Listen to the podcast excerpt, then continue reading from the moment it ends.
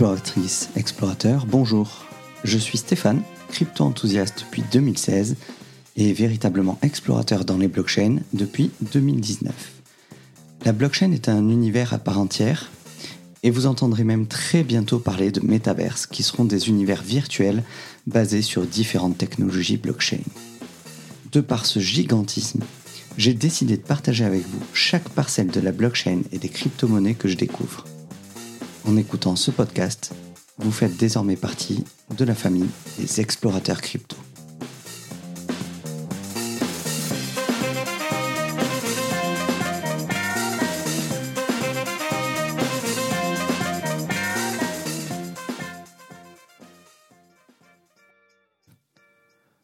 Bonjour à tous, bienvenue sur Explorateur Crypto sur ce nouvel épisode du Hopium's Digest, qui est une traduction directe du Hodler's Digest, un hebdomadaire de Cointelegraph.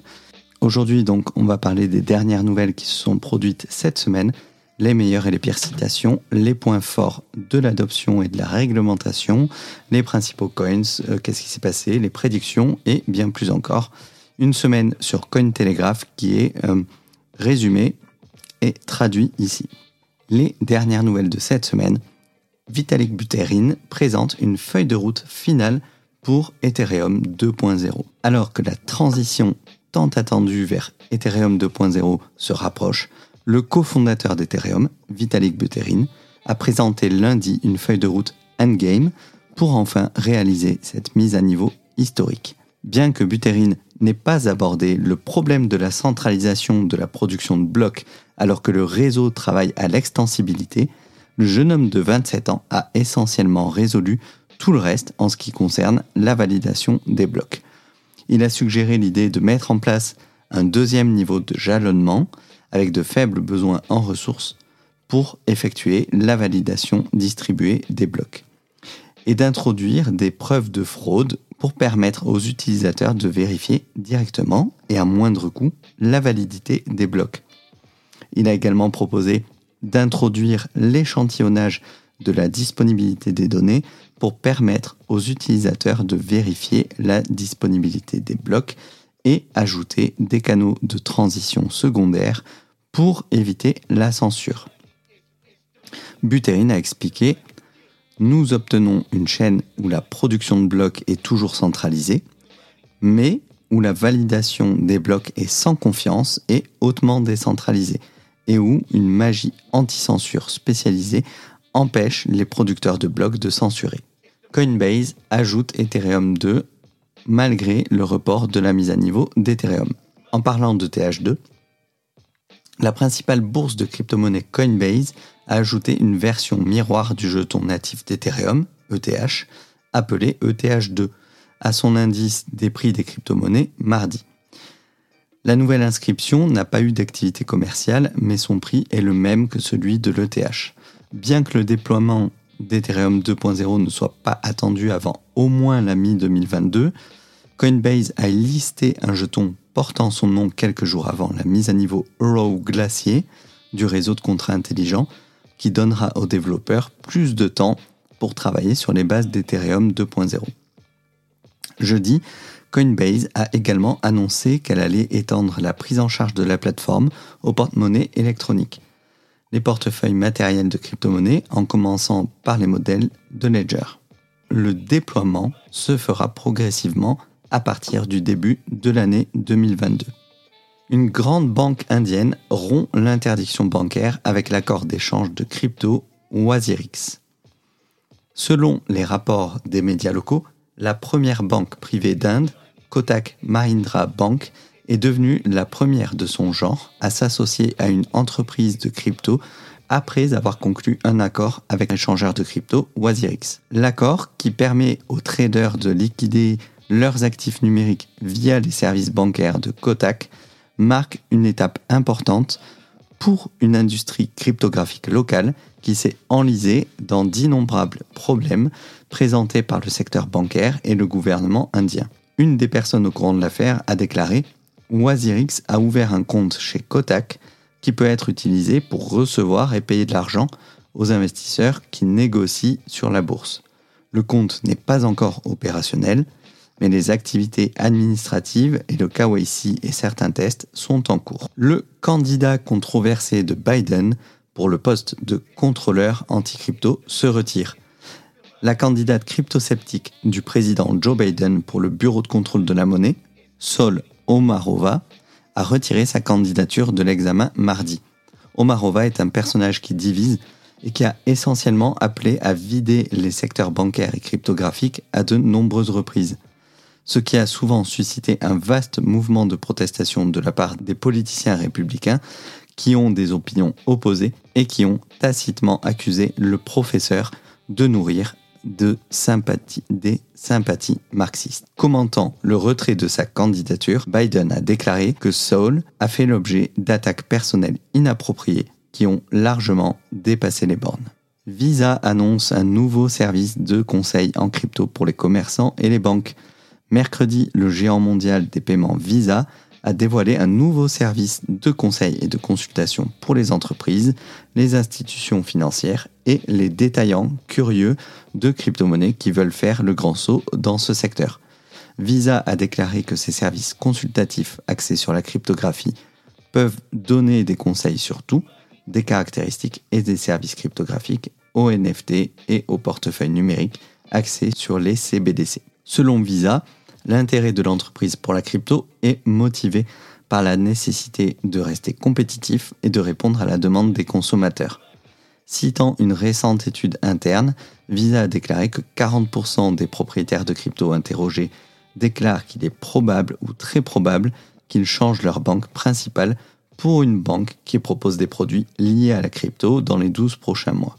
Dans l'analyse du marché de cette semaine, les gagnants et les perdants, à la fin de la semaine, le Bitcoin est à 47 524 dollars et Ether à 3 956 dollars.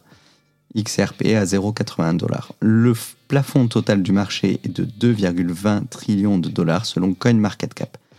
Parmi les 100 plus grosses cryptos, les trois principaux altcoins gagnants de la semaine sont le NIR, de NIR Protocol à 6,44%, Huobi Token acheté à 5,11% et BitTorrent BTT à 4,61%. Donc on voit qu'il y a eu quand même des, On voit que la semaine est quand même pas mal restée dans le rouge. Les meilleurs cryptos restent quand même inférieurs à 10% de gains cette semaine. Les trois principaux perdants en altcoin de la semaine sont Theta à moins 32,53%, le Cosmos Atom à moins 32,04% et le Qtom à moins 31,65%. Concernant le Bitcoin, son point le plus haut a été à 51 900 et le plus bas 46 942 dollars. On est encore dans ce range-là entre les 47 et 52 000 dollars. Et Ethereum a oscillé avec un point haut à 4475 dollars et un point bas à 3846 dollars. Les citations les plus mémorables de la semaine. La Banque des règlements internationaux a déclaré si la DeFi devait se généraliser, ces vulnérabilités pourraient compromettre la stabilité financière. Celles-ci peuvent être graves en raison de l'effet de levier élevé, de l'asymétrie des liquidités, de l'interconnexion intégrée et du manque d'amortisseurs tels que les banques. Le PDG d'Independent Reserve a déclaré Je pense qu'une fois que la réglementation sera en place, nous verrons une toute nouvelle classe d'investisseurs dans cet espace. Et je pense que c'est ce que nous avons vu dans d'autres juridictions, comme à Singapour. Matt Hougan, le responsable des investissements chez Bitwise, a déclaré 100 000 dollars d'ici la fin de l'année est une prédiction difficile à faire. Je pense que 100 000 dollars pourraient être en ligne de mire en 2022 mais cette année, je n'en suis pas si sûr. Il parle bien entendu du prix du Bitcoin. Alexandria Ocasio-Cortez, membre du comité des services financiers de la Chambre des représentants des États-Unis, a dit Comme nous avons accès à des informations sensibles et à la politique à venir, je ne pense pas que les membres du Congrès devraient détenir, échanger des actions individuelles, et j'ai choisi de ne pas en détenir pour pouvoir rester impartial quant à l'élaboration des politiques. J'étends également cela aux actifs numériques, aux crypto-monnaies, surtout parce que je siège au comité des services financiers. Le directeur principal de la Banque de Thaïlande a déclaré Nous ne voulons pas que les banquiers soient directement impliqués dans le commerce des actifs numériques, car les banques sont responsables des dépôts des clients et du public, et il y a un risque. Jérémy Allaire, PDG et cofondateur de Circle, a déclaré Dans un monde où l'argent devient une caractéristique essentielle d'Internet, les États-Unis devraient promouvoir agressivement l'utilisation du dollar comme principale devise d'Internet et en tirer parti comme source de compétitivité économique nationale, de sécurité et d'une mise à niveau majeure nécessaire pour des services financiers plus efficaces et inclusifs. Patrick McHenry, représentant des États-Unis, a dit Nous n'avons pas besoin de réaction instinctive de la part des législateurs qui réglementent par peur de l'inconnu plutôt que de chercher à comprendre. Et enfin, Brian Brooks, PDG de Bitfury, a dit que le but de la crypto est d'avoir une vraie décentralisation et les projets qui réussiront seront ceux qui y parviendront. Les prédictions de la semaine. Le Bitcoin pourrait rendre les gens fous pendant des mois avec un plafond de prix à 53 000 dollars par BTC. C'est l'analyse qu'on peut lire sur Cointelegraph. Au cours des dernières semaines, le Bitcoin a subi des épisodes de baisse de prix atteignant un minimum de 41 614 dollars le 3 décembre, selon l'indice du prix du Bitcoin de Cointelegraph. Depuis, le prix du Bitcoin a évolué dans une fourchette comprise entre 46 000 et 52 000 dollars. Lundi, le trader et podcaster de crypto-monnaie Scott Melker, également connu sous le nom de The Wolf of All Streets sur Twitter, a donné son avis sur le marché du Bitcoin. L'actif principal de la crypto-monnaie pourrait potentiellement se situer entre 42 000 et 53 000 dollars pendant plusieurs mois, a tweeté Melker. Au niveau général, le trader a noté que 53 000 dollars était un obstacle à franchir pour que le prix du Bitcoin continue à augmenter. Il a déclaré que tout ce qui se trouve entre deux chiffres maintenant est un chop ranging qui va pousser les traders à la panique. Il a ajouté que les gens sont extrêmement haussiers à 53 000 et baissiers à 42 000 si l'un ou l'autre est atteint. On attaque avec le FUD de la semaine. Comme je vous avais expliqué la semaine dernière, le FUD, c'est euh, le Fear, Uncertainty and Doubt, c'est-à-dire tout ce qui fait douter du marché et qui tente de pousser le marché à la baisse. Bitmart a été piraté pour 200 millions de dollars suite à l'exploitation de la smart chain d'Ethereum et de Binance. La bourse de crypto Bitmart a été victime d'un piratage de Hot Wallet qui a entraîné la perte de près de 200 millions de dollars d'actifs numériques.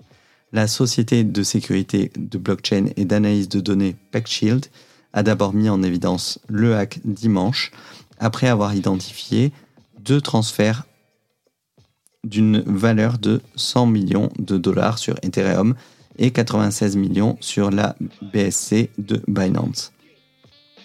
Selon l'entreprise, le piratage était un cas simple de transfert, d'échange et de washing.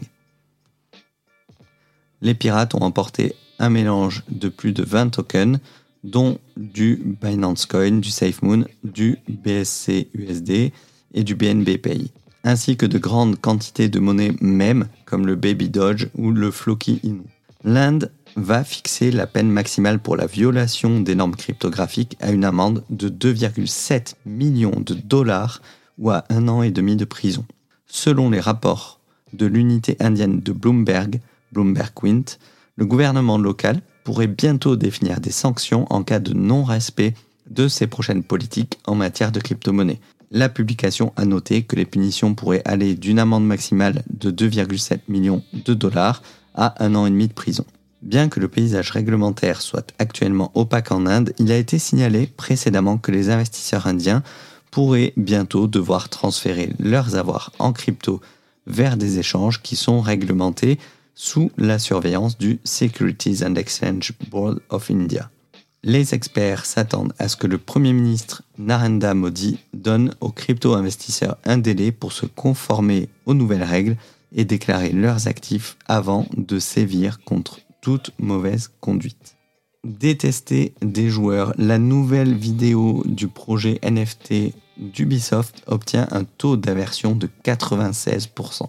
Cette semaine, le géant du jeu Ubisoft a subi une forte pression de la part de la communauté des joueurs après avoir annoncé mercredi son nouveau projet NFT basé Quartz. Il semble que les fans de l'entreprise aient été irrités parce qu'ils ont perçu comme une prise d'argent rapide et des milliers de personnes ont menacé de boycotter l'entreprise. La vidéo YouTube du développeur d'Assassin's Creed présentant le nouveau projet et le déploiement de ces NFT utilisables en jeu nommés des Digits a reçu un taux d'aversion de 96%. En fait, les commentaires dénonçant le projet ont reçu plus de likes que la vidéo elle-même. Et l'utilisateur opérateur Drewski faisait le commentaire suivant. Pour moi, c'est un signal flagrant que vous ne faites que traire la franchise Ghost Recon pour littéralement chaque centime tout en mettant un effort minimal dans le jeu lui-même. Je ne jouerai pas un jeu Ghost Recon à l'avenir s'il y a ce niveau de dégénérescence dans l'équipe. Cette dernière news me donne envie de faire un épisode intégralement dédié euh, au NFT dans le gaming. Je vais juste enregistrer ça tout de suite à chaud, mais je pense que ça mérite un épisode à part et ça n'a rien à faire dans le Hopium Digest. Donc, je vous enregistre ça et je vous sors l'épisode euh, dans la foulée. J'espère que ce résumé de la semaine vous a plu. Si vous êtes anglophone, que vous ne voulez pas attendre l'épisode ou que vous préférez le lire, vous pouvez aller directement sur cointelegraph.com euh, dans la rubrique magazine Hodler. Vous avez le Hodler's Digest qui sort le samedi, mais qui sort le samedi soir, je pense, qui sortait un petit peu plus tôt. Il sort le samedi soir, donc je ne l'ai vu que ce matin. Je vous fais quand même la traduction parce que euh, le site malheureusement propose énormément de langues, mais ne propose pas le français. Et je sais que vous êtes quand même nombreux en France à ne pas parler l'anglais. Si vous voulez investir dans les cryptos, je vous encourage vivement à prendre au moins quelques cours si vous manquez de base. Beaucoup, beaucoup d'annonces qui sont faites en anglais. Euh, même des boîtes françaises communiquent énormément en anglais. Donc ça peut être quand même un gros plus de parler anglais sur ce marché-là. Et si vous avez vraiment trop de difficultés à parler anglais, ben, il n'y a pas de problème. Euh, moi, avec le podcast Explorateur Crypto, je vais continuer à vous faire cette traduction hebdomadaire et à vous sortir cet article-là sous forme de podcast. Donc dites-moi en commentaire si ça vous plaît, euh, sur Apple Podcast notamment, puisque vous pouvez laisser des commentaires. Abonnez-vous, que ce soit euh, sur Apple Podcast ou sur Spotify, peu importe, ou quelle que soit la plateforme de podcast que vous utilisez. Si vous avez la possibilité, j'apprécierais que vous me laissiez un commentaire, surtout s'il est positif. Mettez-moi 5 étoiles, ça fait remonter le podcast dans les classements. Et si vous avez des remarques, il n'y a pas de problème. Même des remarques négatives, vous pouvez me les laisser en commentaire. Moi, j'en tiens compte dans les épisodes suivants. Je suis euh, vraiment très content parce que vous êtes nombreux à me faire des remarques et je prendrai toujours bien les remarques, quelles qu'elles soient, que vous me ferez, parce que pour moi, ça permet de progresser, ça permet de faire évoluer ce podcast. Si vous voulez compléter la formation que je fais, que vous avez un bon niveau en anglais, allez faire un tour sur Cointelegraph, vous pouvez apprendre beaucoup, beaucoup de choses. Voilà. Je vous retrouve la semaine prochaine dans le Hopium's Digest, la traduction du Hodler's Digest de Cointelegraph. À très bientôt sur Explorateur Crypto. C'était Stéphane. Merci à vous.